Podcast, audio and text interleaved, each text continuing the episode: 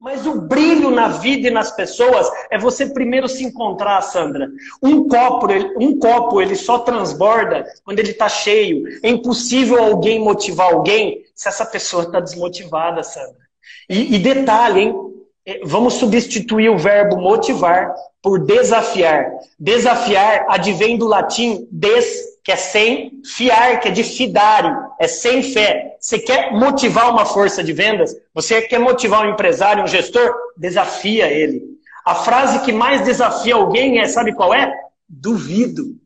Quando você fala duvido, para um campeão de venda, Sandra, sabe o que ele fala? Duvida, patrão! Anota aí, ó. bate na mesa aí. Dez dias antes de bater o mês, o cara bateu meta. Você fala, duvido, um tímido em vendas, sabe o que ele fala? Ai, Jesusinho, mas já me acharam aqui. Eu estava bem com a minha comissãozinha.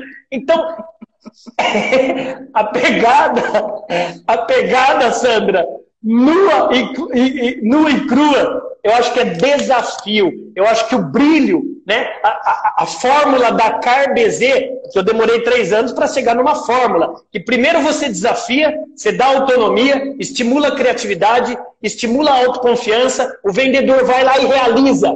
Realizou, bonifica ele. Bonificou, criou o pipeline infinito, o ciclo do desafio. Essa foi a tese que eu defendi nos Estados Unidos e que eu fui convidado para dar aula, que é o Dakar BZ, que surgiu a fórmula BZ, que é o Bright Zone, mas no Brasil, brilho nos olhos. Dá licença.